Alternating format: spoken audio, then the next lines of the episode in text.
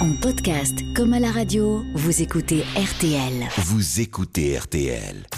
20h, 21h, Jacques Pradel sur RTL. l'heure du crime. Et bonsoir à toutes et à tous. Très heureux de vous retrouver pour cette nouvelle édition de l'heure du crime. C'est une émission qui a été préparée comme euh, chaque jour par euh, Justine Vignot et par Émilien Vinet. C'est Marc Bisset qui est à la réalisation technique de cette émission. Et c'est une émission spéciale qu'on vous propose comme chaque mois en partenariat avec euh, nos confrères du Parisien aujourd'hui en France qui consacrait ce matin une page à cette anniversaire sanglant euh, de la tuerie du bar du téléphone. C'était il y a 40 ans, euh, jour pour jour, le 3 octobre 1978. Il est pas loin de 20 heures. Euh, Le bar du téléphone qui est situé à, Marseille dans le quartier, je crois, de la Belle de Mai, est le théâtre d'un règlement de compte terrible. Le journaliste Jérôme Ferracci se rend sur place pour RTL. Cette nuit, le milieu marseillais a connu son plus effroyable règlement de compte. Une véritable Saint-Valentin qui a eu pour théâtre un bar du quartier du Canet, bien connu des services de police pour ses fréquentations douteuses. 20h30. Trois hommes masqués et armés de fusils à canoncier et de pistolets automatiques 9 mm et 11,43 font irruption dans le bar du téléphone. À l'intérieur, 11 personnes. Huit d'entre elles sont attablées, les trois autres se trouvent au comptoir. Parmi celles-ci, le patron du bar et son épouse. Calmement, les tueurs se dirigent vers leur cible et froidement leur logent derrière la tête des décharges de fusils et de pistolets. La patronne du bar n'a que le temps de fuir par la porte de service. Les tueurs ne s'attardent pas et prennent la fuite dans la nuit balayée par le Mistral. Nous sommes arrivés quelques instants après la tuerie. Un spectacle hallucinant que ce bar jonché de cadavres baignant dans des mares de sang, la face collée sur le carreau, une plaie au bas de la tête. À l'extérieur, une masse de curieux commentant le drame, commentaires entrecoupés de cris et de pleurs des familles des victimes.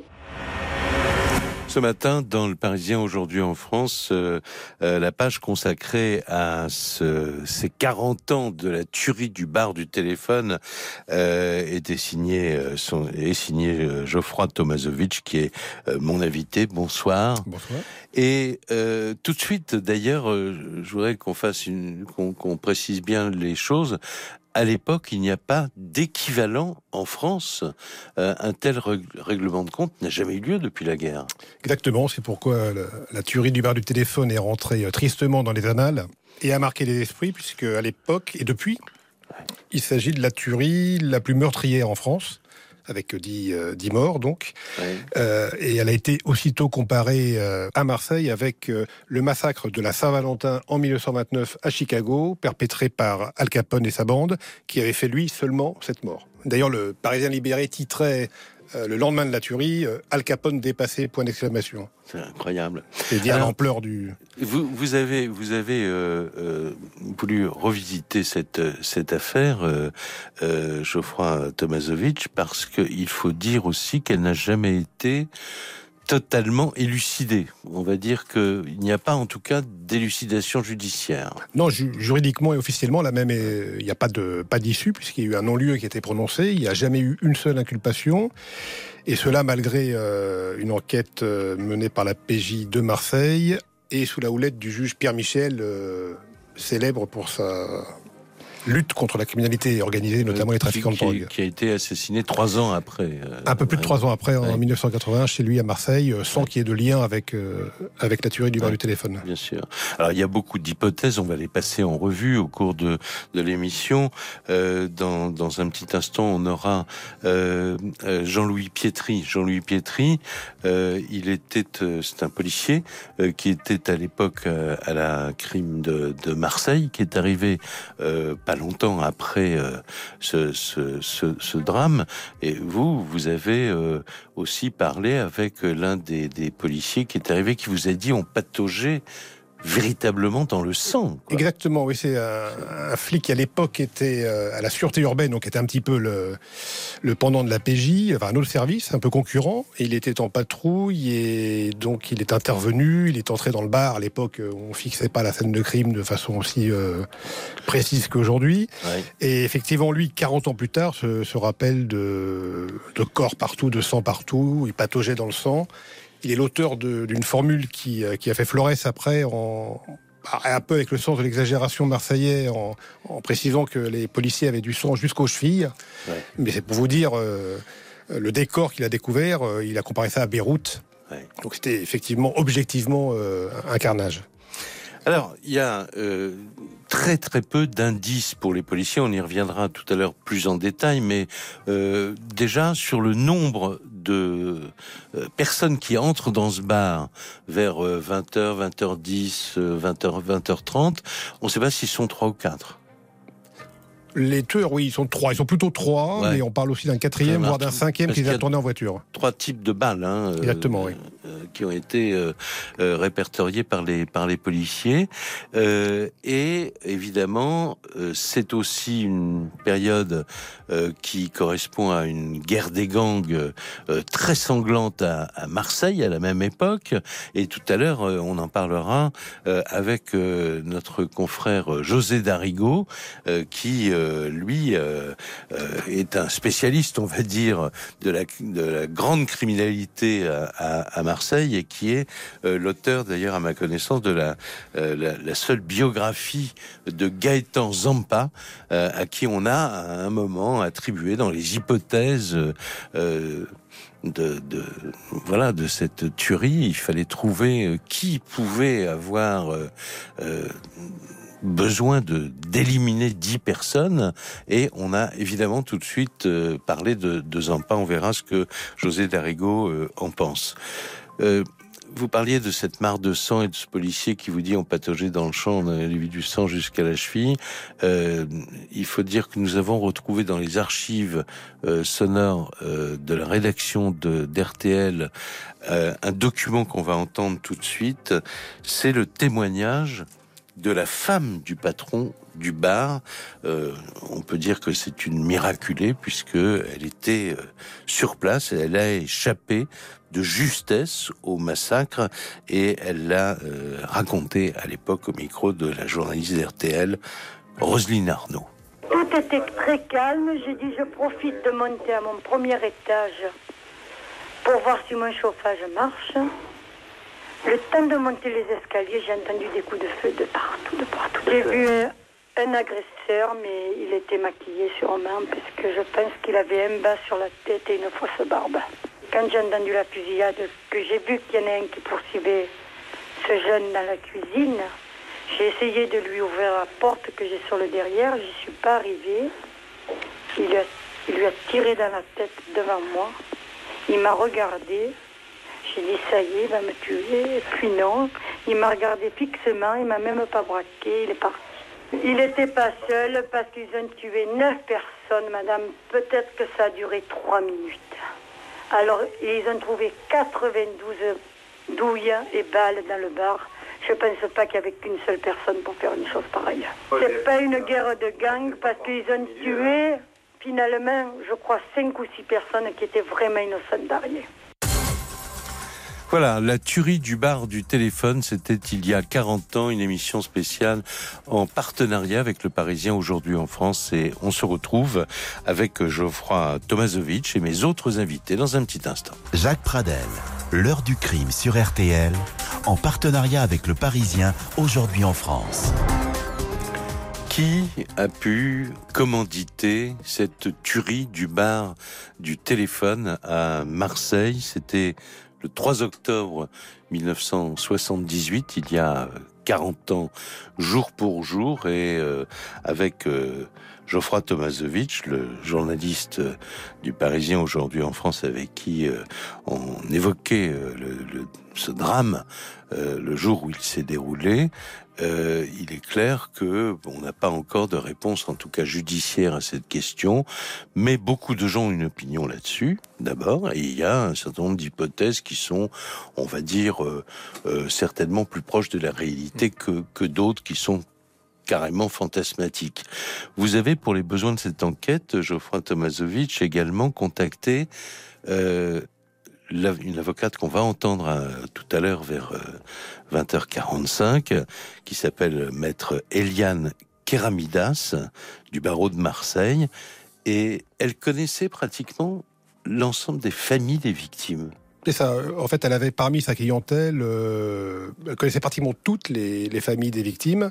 Elle les comptait. Alors, il y a des petits délinquants ou des gens qui n'avaient rien à voir avec euh, les affaires de justice ou de police. Et elle les connaissait. Et le soir même où elle était avisée de, du massacre, euh, elle est rentrée dans le, dans le dossier, comme on dit.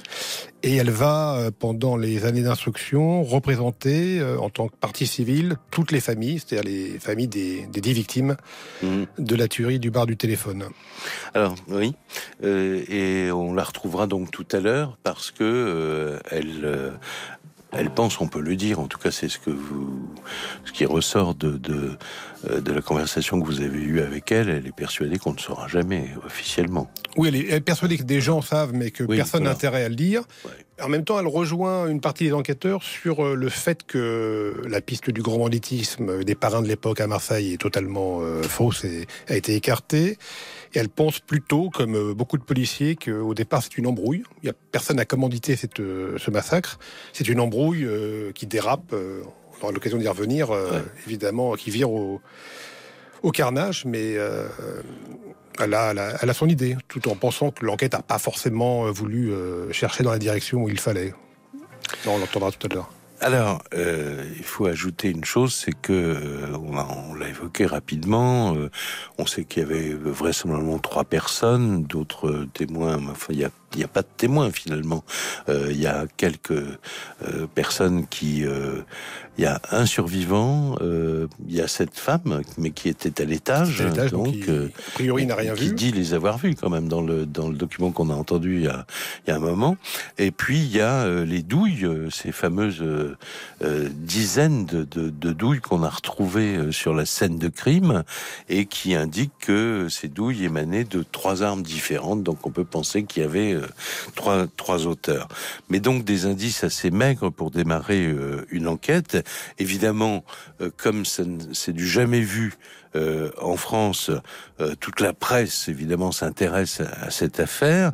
Et le 5 octobre, donc euh, deux jours après, 5 octobre 1978, euh, Honoré Gévaudan, qui est à l'époque le directeur des affaires criminelles au ministère de l'Intérieur, s'exprime euh, notamment au micro RTL de Roselyne Arnaud.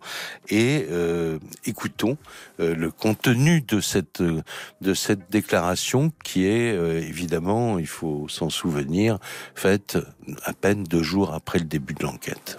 Cette affaire est une affaire qui me paraît, au sens étymologique du mot, extraordinaire, par évidemment le nombre des victimes euh, dans un petit café d'un quartier tout de même euh, assez paisible de la ville de Marseille. Nous, nous sommes en train de travailler sur toutes les hypothèses que nous connaissons sans en éliminer aucune. Nous sommes en train de faire un travail sur euh, les victimes elles-mêmes, sur le patron du café, sur euh, les, gens qui ont été tués au cours de cette, de cette occasion, une enquête de voisinage également, et euh, nous essayons de remonter et de trouver un fil sur lequel, le cas échéant, nous tirions pour essayer de réussir cette affaire-là et d'arriver à découvrir le coupable, les coupables de ces actes, de cette ignoble.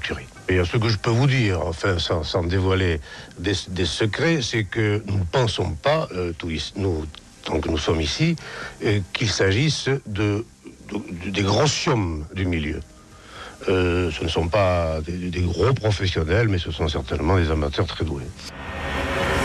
Des amateurs euh, très doués, selon Honoré Gévaudan. Bonsoir Jean-Louis Pietri. Bonsoir. Merci d'avoir accepté euh, euh, notre invitation à vous exprimer sur ce- sur cette affaire. Je, je voudrais simplement préciser que vous êtes écrivain et romancier, ça c'est votre vie d'aujourd'hui, euh, et vous êtes également ancien commandant de la PJ de Marseille euh, pendant les années euh, 1900, pendant 20 ans, hein, 1977, euh, 1997. Vous étiez membre de la brigade criminelle euh, à l'époque? Exactement, oui, du, du groupe de répression du banditisme. Ça s'appelait comme ça. C'était un groupe chargé du grand banditisme à Marseille. Voilà, et de temps en temps, vous fouillez dans vos souvenirs aussi pour les besoins d'un certain nombre de, de vos livres, comme Marseille Opus Mafia, je crois qui est le dernier, euh, paru à la manufacture du livre en, en 2012. Alors là, euh, en fait, vous, vous arrivez euh, parmi les premiers sur cette scène de crime. Oui, j'arrive parmi les, les premiers, euh, mais j'arrive en tant qu'observateur, bien sûr, euh, parce que c'est la Sûreté urbaine de Marseille qui est saisie de l'affaire, Ouais. et la PJ ne sera saisie que trois semaines plus tard.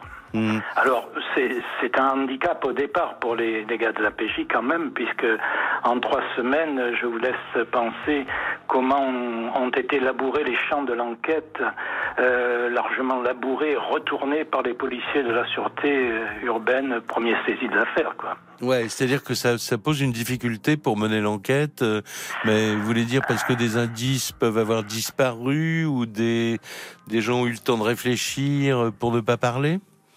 Oui, il y, y a ça, et puis euh, ce sont euh, les services de la criminelle de la, de la sûreté, euh, sans, sans esprit de médisance, euh, ne sont pas très heureux d'être, euh, d'avoir été dessaisis d'une telle affaire, Ouais. et, et ils vont, ils vont continuer à œuvrer aux marges de l'enquête, ce qui, euh, par moment, va un peu brouiller les cartes quand même. Ouais. Quand vous arrivez sur place, vous êtes saisi aussi par le- le- l'horreur de, de ce drame? Ah bah oui, oui, oui, on peut pas, on peut pas rester insensible à ça. C'est, c'est abominable. C'est ce que la vision, une vision, une vision d'horreur, quoi. Oui. Alors, on va faire une chose, Jean-Louis Pietri, on va faire une pause tout de suite, et puis on va se retrouver ensuite parce qu'on va, il va falloir parler des hypothèses. On l'a dit, il n'y a pas de vérité judiciaire, mais il y a quand même des pistes qui vous paraissent à vous aussi plus sérieuses que d'autres. On en parle avec vous et on en parlera aussi avec le journaliste José Darigo, euh, donc euh, pour le, le j'allais dire l'hypothèse grand banditisme, mais qui semble ne pas tenir le, le, le coup dans cette affaire. À tout de suite. L'heure du crime. Sur RTL.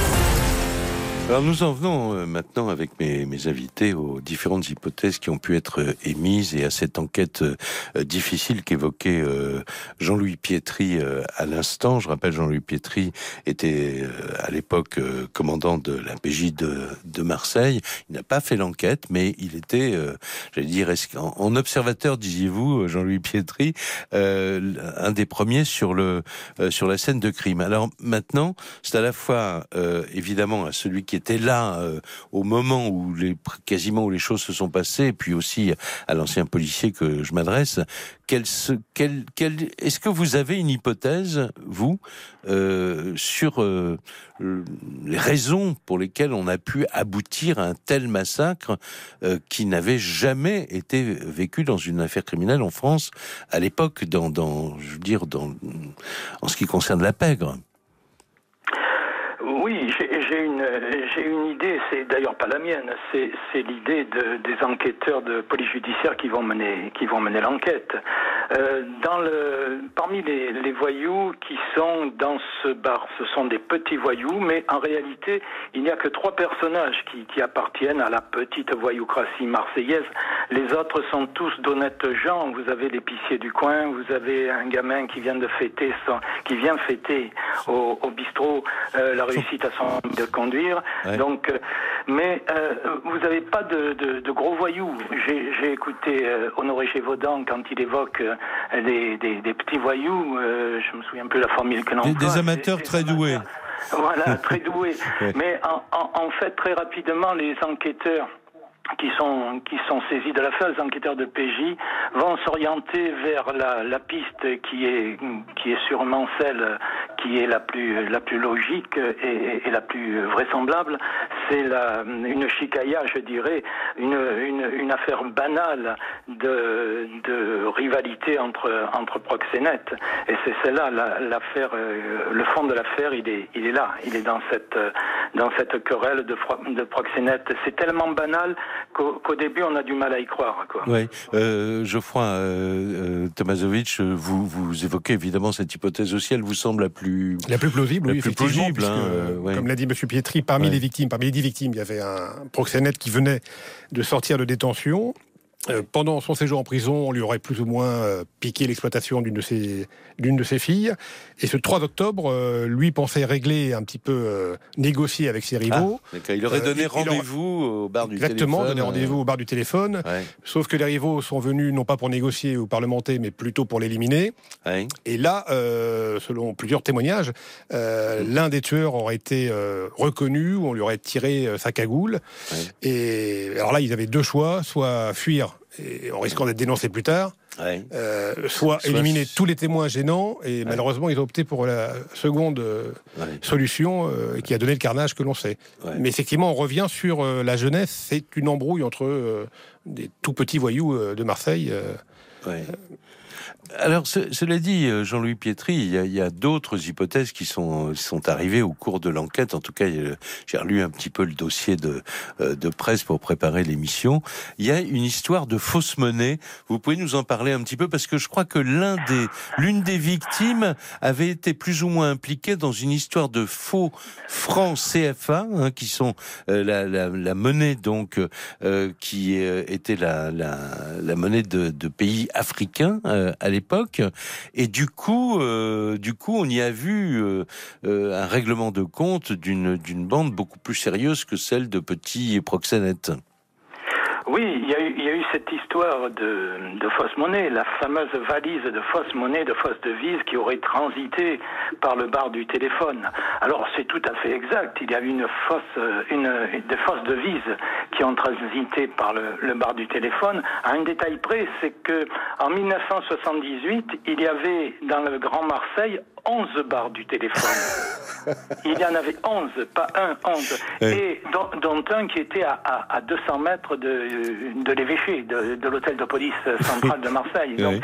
Et c'est à la suite de, de, l'emballement médiatique et de la, tonne d'informations qu'ont reçues les, enquêteurs, qui les a un, temps noyés dans, les recherches d'ailleurs, mais euh, qu'on a, quand même euh, vu euh, l'imbroglio de cette information parce que effectivement il y avait eu une valise de faux billets qui avait transité dans un bar du téléphone, mais ce n'était pas celui-là.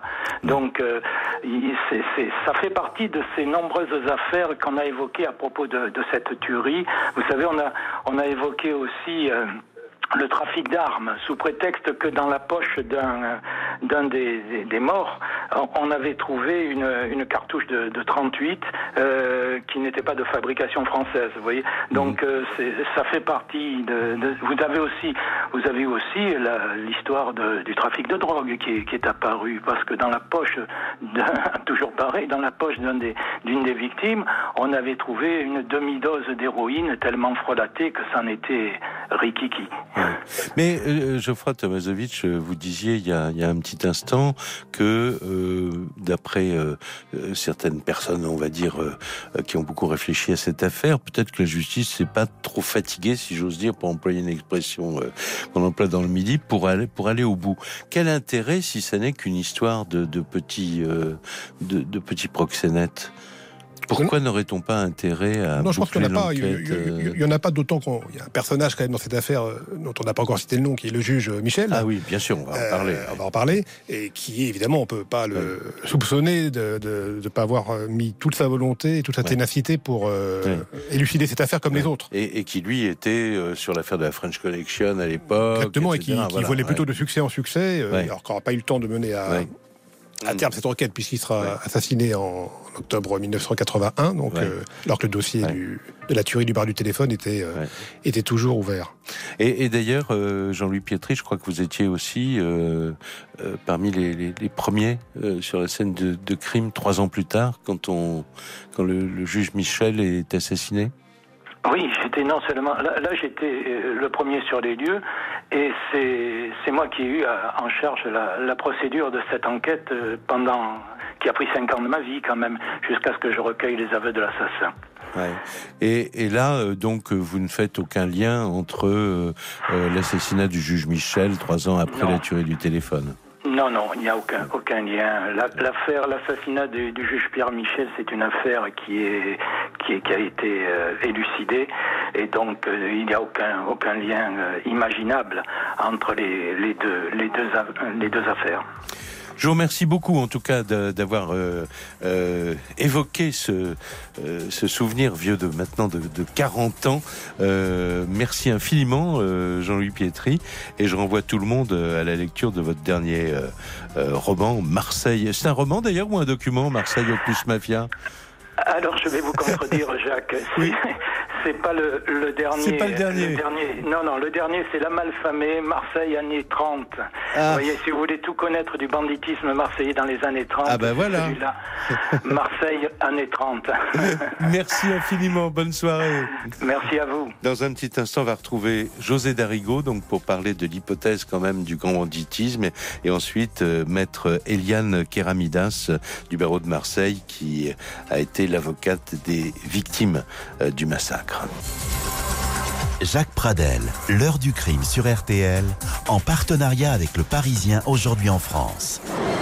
Avec euh, Geoffroy Tomasovic euh, qui signe la page consacrée ce matin euh, dans Le Parisien aujourd'hui en France aux 40 ans de la tuerie du bar du téléphone avec tous mes autres invités, Jean-Louis Pietri, l'ancien policier de Marseille à l'époque, qui vient de rappeler à la fois ses souvenirs et ses hypothèses de, de, de policier, et maintenant José Darigo.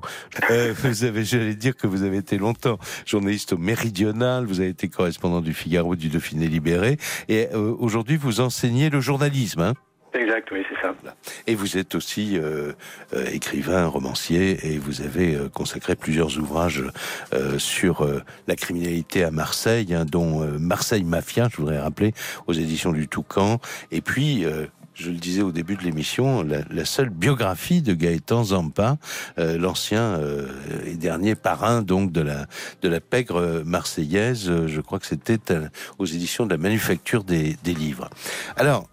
pourquoi on a parlé à, cette époque-là, en 1978, de la piste du grand banditisme? Parce qu'il y avait une véritable guerre des gangs qui faisait rage cette année-là?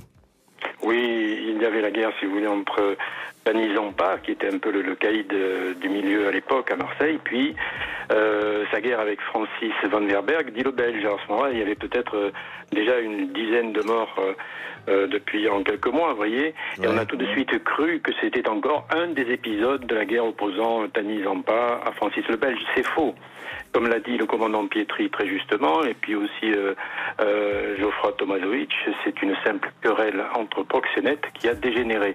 Alors ce que je sais moi, par contre, qui est un peu, je pense qu'il y a un double mobile, si vous voulez, c'est euh, un des, une des victimes s'appelle Marcel.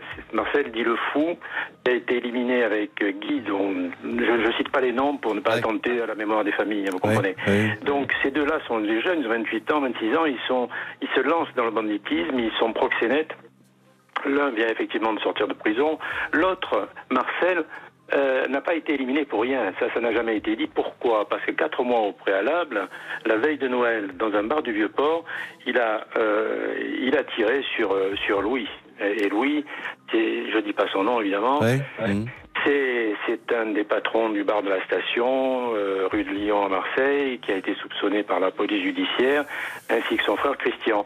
Et soupçonné probablement à juste titre, parce qu'ils ont fait une expédition punitive à double objectif, pas seulement pour éliminer un concurrent qui, lui avait piqué Paulette, une, bonne, une bonne gagneuse, si vous voulez. vous connaissez même les prénoms, dis-toi. Hein euh, ouais. si ça vous intéresse, euh, Jacques, vous me rappellerez après, je vous dirai. ça veut dire simplement, quand on dit que vous êtes un spécialiste du grand banditisme à Marseille, vous savez de quoi vous parlez. C'est-à-dire qu'il y, a, comme toujours dans ces cas-là, quelqu'un qui est sur place, qui est dans, le bar du téléphone, qui va jouer le dénonciateur, qui va appeler en douce au téléphone euh, son clan. Louis, Christian, euh, ah. Pizza, Pizza, c'est le surnom du troisième, et il leur dit attendez, euh, ils sont là. Point, point barre, ils sont là. Vous savez, on s'embrasse pas de scrupules ni de littérature. On, on, raccroche et effectivement, 4 minutes après, 8h15, le 3 octobre 78, ça débarque avec euh, un, armement assez lourd et des fusils à canoncier, des, des 11-43, des 9 mm, en fait toutes les armes en vigueur à l'époque. Je présume qu'aujourd'hui, ça serait des calages, vous voyez. Ouais, d'accord. Et, donc, il se dirige vers qui? Ben, Il se dirige dans le bar du téléphone sur la gauche, parce que quand on rentre, le, le, bar est à gauche. Et à ce moment-là, ils vont directement sur Marcel et sur Guy, et il leur, il leur loge une balle dans la tête. Autrement dit, le contrat est terminé. puisqu'ils ont vengé euh, l'agression du susnommé euh, Marcel, et puisque Louis a été quand même assez sérieusement blessé aux jambes à cette occasion-là. Et quelques mois plus tôt. Et puis, à ce moment-là, si vous voulez, il devrait partir. Ils devraient partir et s'éclipser. Euh, leur beau-frère Bat, il le donne le surnom toujours, hein, est en couverture dehors. Tout va bien, la voiture euh, est, est quasiment en marche. Ils sont à 10 minutes de leur fief, le bar de la station. Tout va bien. Sauf que il y a une barbe qui tombe, une, un postiche Ah, qui tombe d'un ouais. tueur. Et parce qu'il y a euh, probablement un des, des clients un peu avinés qui l'a bousculé au moment de la fuite. Et à ce moment-là, ils se regardent et c'est la loi du milieu. On élimine tout le monde. Là, euh, Tomasovic et, et, et Pietri ont raison. On élimine, on élimine tout le monde pour ne parce qu'ils ont été détronchés, comme on dit à Marseille, c'est-à-dire reconnus. Ouais. Et même leur nom commence à circuler dans le bar, c'est fini. Ouais. Là, c'est euh, panique générale, panique à bord. On élimine des, des jeunes qui n'ont strictement rien à voir avec le banditisme. Ils sont là, comme l'a dit le commandant Pietri, pour fêter le permis de conduire. Hmm. Voilà. Ce qu'il faut dire, parce que là, je pense que personne ne vous le dira, mais ça a été sous-entendu déjà par Tomasovic. Il y avait non pas, non pas, comme il l'a dit lui-même, euh, des services un peu concurrents. Ça, c'est une, c'est un euphémisme, Monsieur Tomasovic. Il y avait une véritable c'est- C'était guerre. Jean-Louis Pietri qui disait ça tout à l'heure. Euh, Voilà, il y avait une véritable guerre entre la police judiciaire et la sûreté urbaine parce que, si vous voulez, les uns avaient, euh, comment dirais-je, chacun avait, euh, euh, comment dirais-je, l'idée de, de réussir les affaires en premier. Vous voyez, Cette- bien cette sûr, guerre qui a, été, qui a duré des années Ouais. et qui a permis d'ailleurs de couvrir des, des tueurs comme Roland, je ne dis pas son nom non plus, lui-même qui, qui était impliqué dans l'affaire euh, Jean de Broglie. Enfin, tout, tout ça, tout ça est une affaire de proxénète qui, qui a mal tourné. Voilà. D'accord. Bah écoutez, merci beaucoup, c'est lumineux avec les, les prénoms et les surnoms en tout cas. Euh, je vous remercie Vous infiniment. Les noms, les heures, les dates, les minutes, Bon. tout, tout ce que vous voulez. D'accord. Mais enfin, il y a 40 ans, il y a maintenant il y a prescription de toute façon. Quoi qu'il arrive. Je vous remercie beaucoup, José Darigo. Dans un tout petit instant, euh, nous allons euh, donner la parole à celle qui a été donc l'avocate de la plupart des victimes de cette tuerie du bar du téléphone, maître Eliane Keramidas. 20h, 21h, Jacques Pradel sur RTL. l'heure du crime. Émission ce soir en partenariat avec le Parisien aujourd'hui en France. Le journaliste du Parisien Geoffroy Tomasovic euh, vous raconte depuis le début de, de cette émission euh, ce fait divers absolument dramatique parce qu'il y a eu dix victimes, neuf qui sont mortes sur le coup, une personne qui était grièvement euh, blessée. Donc tout le monde espérait, les enquêteurs, hein, euh, Geoffroy Tomasovic espérait que euh, voilà qu'il ne meure pas et puis euh, Il, il a succombé à ses blessures et il a enfin, il est décédé. non. Ouais, voilà.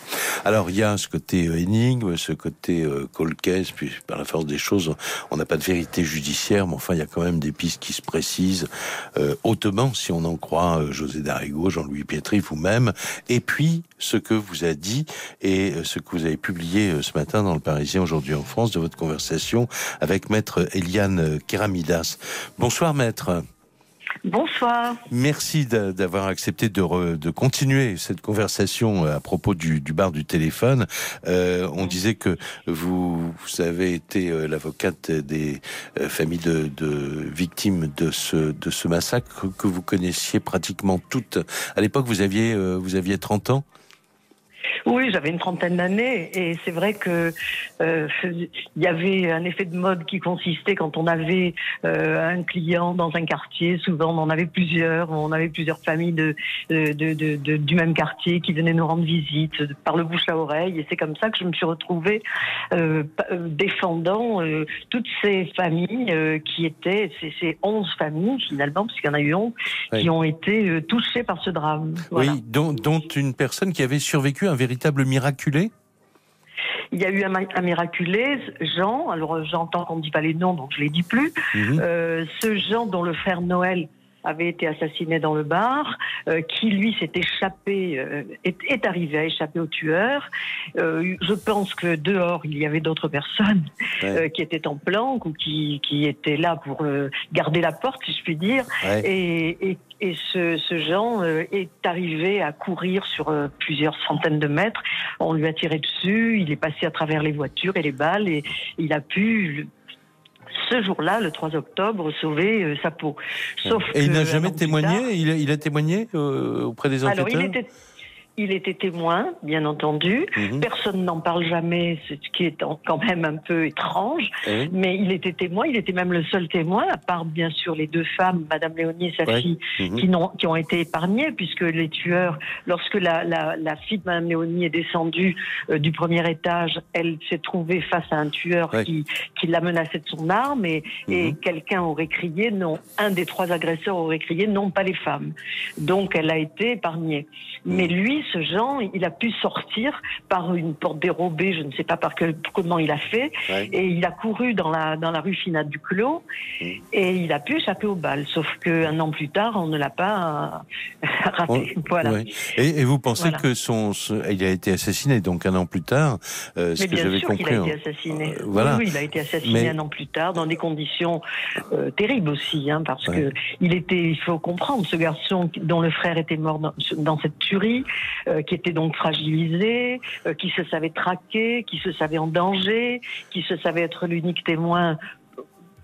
Pas l'unique, puisqu'il y avait ces deux femmes, mais enfin le Ouais. témoin de l'affaire, Ouais. et donc qui s'est constitué partie civile dans la mesure où il était constitué partie civile par mon intermédiaire, il Mhm. ne pouvait plus euh, véritablement euh, prêter serment comme un témoin. Donc, euh, il- je, je ne sais pas si les policiers ont cherché vraiment à savoir ou pas savoir, parce que lui, lui savait, Ouais. bien sûr. Alors, il Et savait, donc, il euh, avait vu, et donc il avait identifié les euh, un ou plusieurs de- des tueurs.